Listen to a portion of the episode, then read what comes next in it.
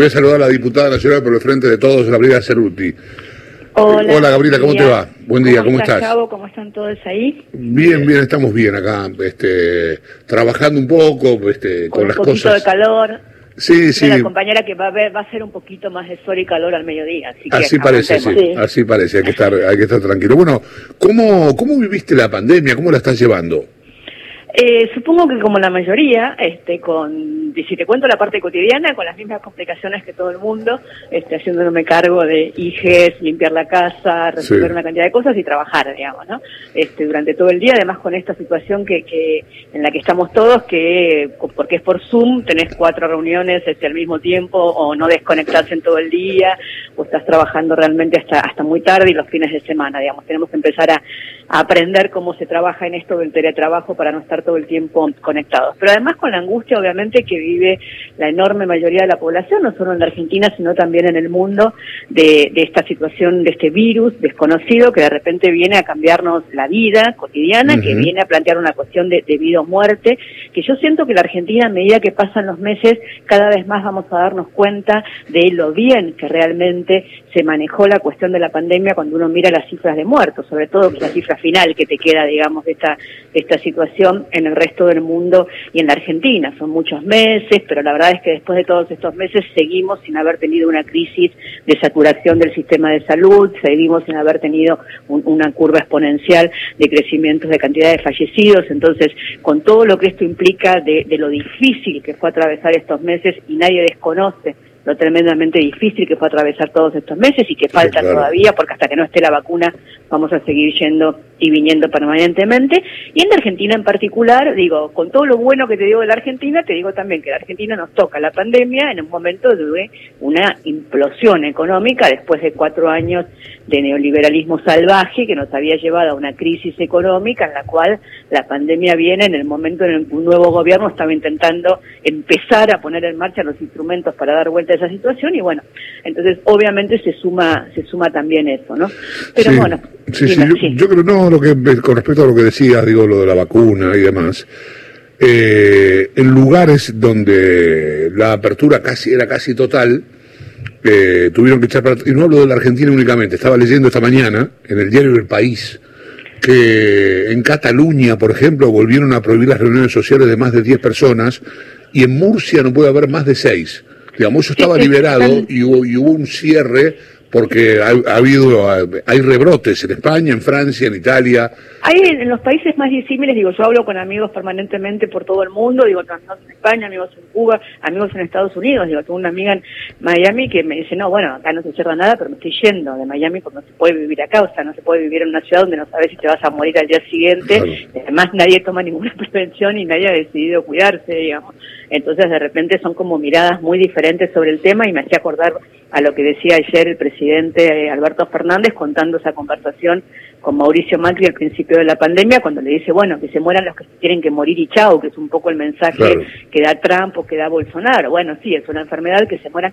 ¿Sabes qué pasa? Que cuando este tipo de enfermedades caen así como bombas este, arriba de- del mundo, que no es la primera vez que pasa, digo, desde el Renacimiento en adelante cada tanto hay una peste, lo que pasa es que en este momento se suma eh, a esta peste la aceleración del mundo en su conjunto. Entonces vos tenés un virus que además de que es una peste, llega más rápido a todo el mundo porque el mundo viene acelerado en cuanto a viajes, en cuanto a comunicaciones, en cuanto a transporte, en cuanto a Claro, todo. Pero la verdad es que cuando vos decís que se salve quien pueda, decís que se salve el que se puede tomar un avión y ir a, a pasar las vacaciones a la Costa Azul. Estás diciendo eso. No estás diciendo que Claro. quien pueda, no es, no es quien quiera. Que se salve quien quiera, no, que se salve quien pueda. Y quien pueda es el que tiene los medios económicos para salvarse, digamos. Entonces, me parece que en un mundo profundamente injusto como este, cuando el Estado no interviene, el, el sálvese quien pueda, es sálvese el que acumuló millones, muchas veces a costa de otros, ¿no? Sí, a propósito del sálvese quien pueda, de todo esto que acabas de decir, eh, el viernes, eh, a través de un decreto, eh, se declararon servicios públicos las empresas de cable, telefonía e Internet. Eh, por supuesto hubo la reacción que creo que esperábamos todos, ¿no? De, de esta cosa, de esta mezcolanza de se estatiza, que no es, que es incorrecto, pero bueno, de esto también se trata, digamos, de lo que acabas de decir, lo estoy linkeando como puedo, de esta Sí. cosa de que todos tengan, de que todos tengan los servicios básicos. Y se ha considerado un servicio básico también esto que no lo era. Sí, pero digo, pues lo, estás linkeando perfectamente bien, digamos, porque de eso es de lo que estamos hablando, ¿no? Digamos, o sea, este, porque además lo que tenemos que tener en cuenta es que el mundo iba hacia ese lado y lo que hace la pandemia es poner un, enorme foco sobre lo que estaba sucediendo, o sea, el mundo como estaba no podía ir más hacia ese lado, acelerado, pasado de rosca, girado. Cuando nosotros decimos, cuando nosotros no, cuando algunos periodistas dicen que el gobierno de Macri era un gobierno pro empresario, no era un gobierno pro empresario, era un gobierno pro broker, era un gobierno pro Wall Street. Entonces, cuando vos tenés un, gobierno que lo que le importa es cómo están las acciones de una empresa en la bolsa, esa empresa no necesita ni, ni invertir más ni prestar un mejor servicio, lo que necesita es tener más ganancias. Y eso fue el, el último gobierno que tuvimos. Entonces fue un gobierno que desreguló todo, porque lo único que le importaba era que las empresas se llevaran todo lo que podían y cotizaran bien alto en bolsa. En ese desregular todo, dio de baja dos leyes fundamentales de la Argentina de previas al 2015. Una la ley de servicios de comunicación audiovisual y la otra la ley argentina digital, que eran dos leyes que venían a empezar a pensar el nuevo mundo, a pensar el futuro. Lo que hoy nos está pasando, que es que tenemos que eh, comunicarnos y conectarnos para llevar adelante nuestros derechos más elementales, como la salud, la educación, el trabajo, digamos, lo tenemos que hacer sí o sí a través de una plataforma, sí o sí a través de la conectividad, es algo que se incrementó con la pandemia, pero que obviamente el mundo iba hacia ahí, y el gobierno de Cristina Kirchner ya lo había pensado, y por eso habíamos lanzado el ARSAT, por eso estaba el plan Conectar Igualdad, y por eso la ley argentina digital, que ya declaraba en ese momento, en el 2014, a los servicios de telefonía celular, telefonía mm, y, conectividad de Internet y televisión por cable, porque el teléfono es servicio público desde antes de que se privatizara, y sigue siendo servicio público aún cuando lo manejan Telecom o Telefónica, o sea, todos los que dicen el tema de que ser servicio público es estatizar, no paran de decir pavadas, digamos. Un servicio público puede ser prestado por el Estado o por el privado. El Estado lo que se guarda es la facultad de poder regular. ¿Y por qué tiene que regular el Estado? Porque tiene que garantizar que sean tarifas accesibles para todos, porque tiene que controlar las inversiones, no solo estamos resaltando mucho el tema del congelamiento de tarifas, que es muy importante en este momento. Sí, que es coyuntural, ¿no? Digamos que es coyuntural, es hasta fin de año, sí, claro. lo que tenemos que ver también es que las empresas inviertan. O sea, ¿de qué se, por qué se va a hacer? Digo, uno no está en las redes todo el día, todo el mundo quejándose de que Fivertel se cayó, el otro no funciona, Telecentro se cortó. Ustedes mismos cuando transmiten a veces por televisión y la gente no los puede ver porque se cortan los servicios. Servicios carísimos en la Argentina que no invierten y que se prestan absolutamente. Yo escuchaba esta mañana a alguien, una nota, no voy a decir quién es, este, preguntándole, a, creo que era Gustavo López el que estaba al aire, este, preguntándole si por la, por la calidad del servicio. Lo que pasa es que dar por sentado que ahora la calidad es así como estaba, la calidad es buena, ese es el error. Digamos, no, vos, a ver, eh, Gaby, vos, y yo estamos en Twitter, ¿no?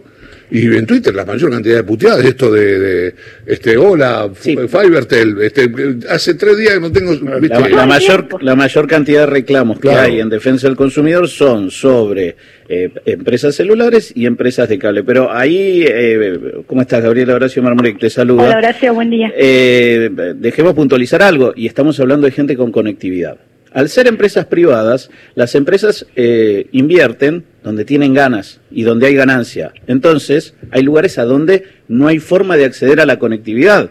Y hoy acceder a la conectividad es poder trabajar, en algunos casos inclusive poder comprar comida y en, y en algunos casos aún más grave, poder tener educación. A ver, yo te digo una cosa, y en esto voy a discrepar este, fraternalmente con algo que escuché que dijo ayer el presidente Alberto Fernández, que dijo, hoy Internet para, es para la gente lo que eran las bibliotecas para nosotros. No, hoy Internet es para la gente lo que era el lenguaje para nosotros. O sea, nosotros no vamos a Internet a buscar conocimiento como antes íbamos a las bibliotecas.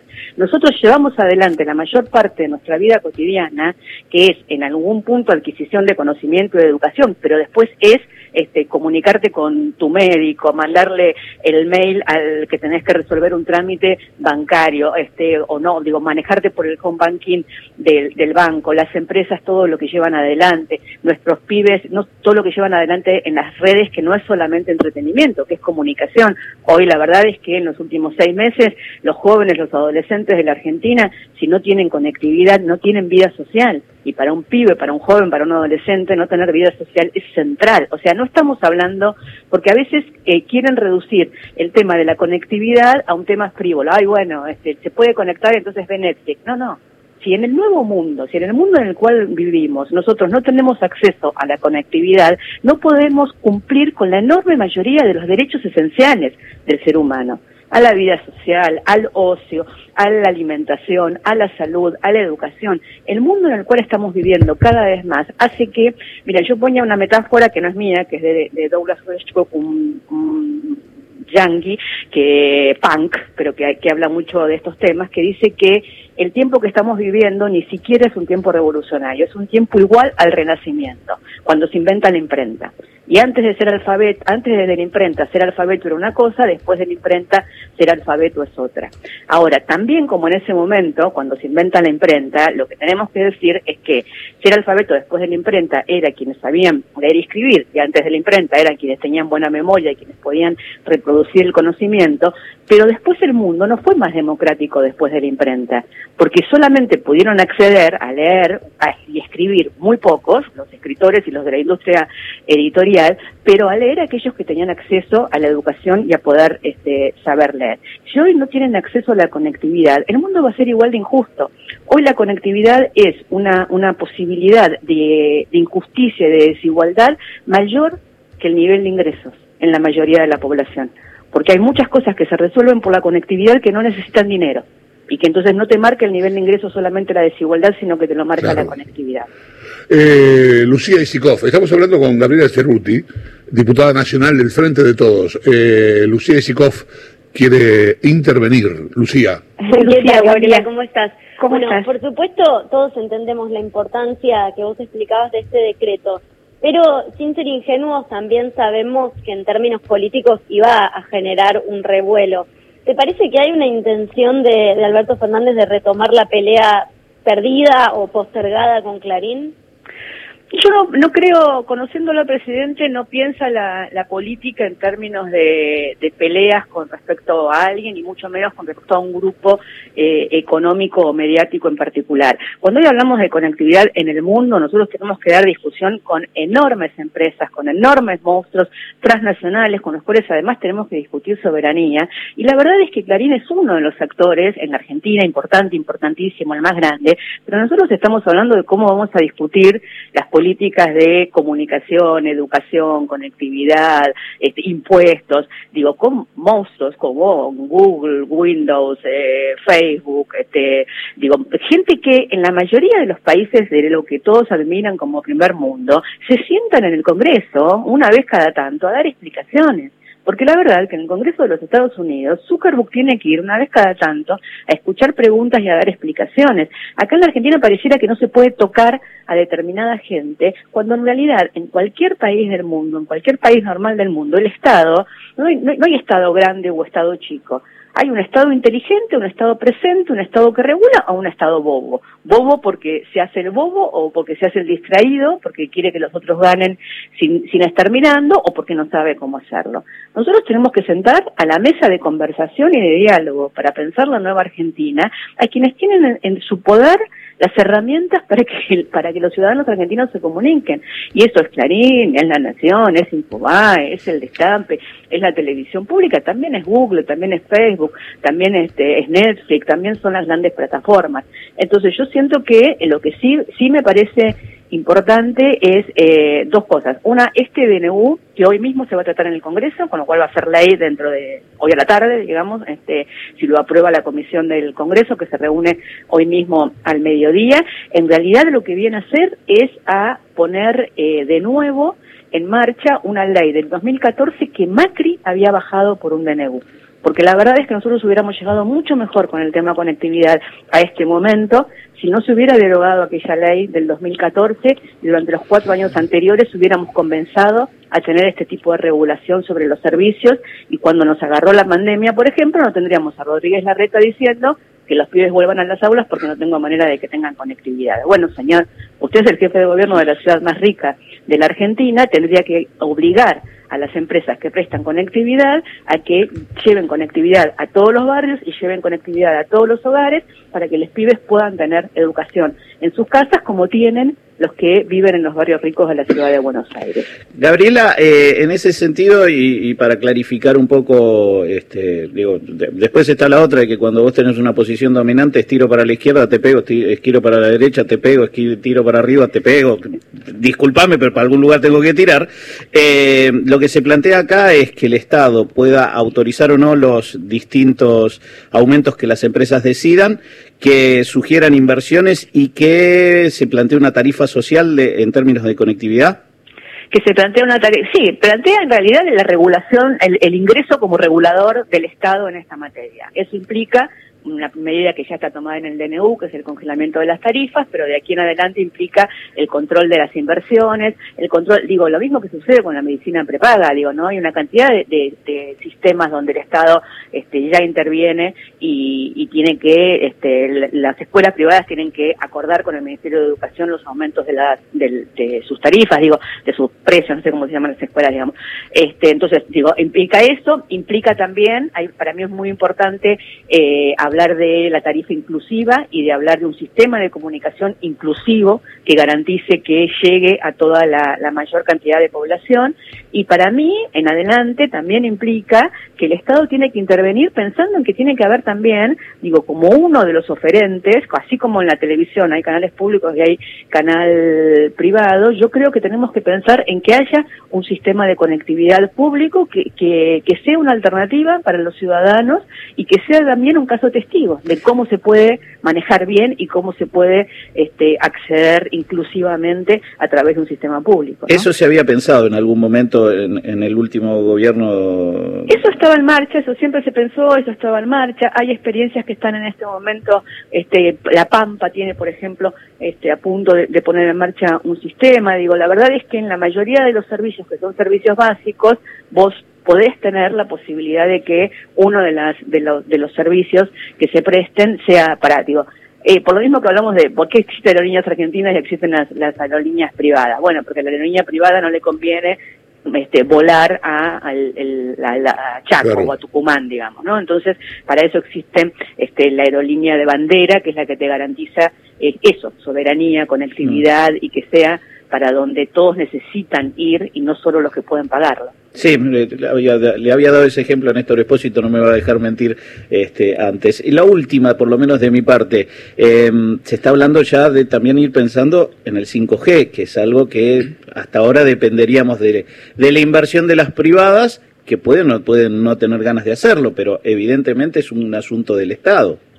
El 5G es claramente un asunto del Estado, como es un asunto del Estado los satélites, como es un asunto del Estado. Mira, yo recuerdo en el gobierno anterior anécdotas muy particulares, pero digo, no sé, habíamos hecho, este, había una, nos escriben de un pueblo de Misiones que habían ganado una beca del CONICET para hacer una investigación, pero no tenían manera de conectarse.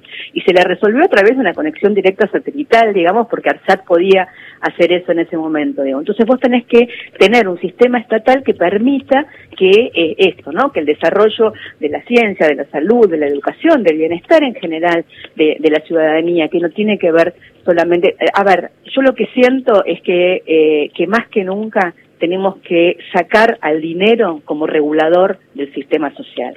No podemos tener una sociedad organizada en base a quienes pueden pagar o quienes pueden gastar o quienes pueden consumir tenemos que obtener una sociedad organizada en base a quienes este, se organizan como comunidad alrededor de, un destino común, que es lo que nos pasa como, como sociedad, ¿no? Y me parece que en ese sentido, en este momento, el gran organizador de la sociedad, la gran organizadora de la sociedad, es la conectividad, porque hacia ese lugar está yendo el mundo y no tenemos que es, es nuestra es nuestro nuevo territorio es como si estuviéramos descubriendo este un nuevo territorio en este momento que tenemos que habitar y la verdad es que es ese Gabriela, gracias, ¿eh? Te mando un beso. Muchas gracias por el llamado. Eh, Gabriela Cerruti es diputada nacional del Frente de Todos. ¿eh? Es una de las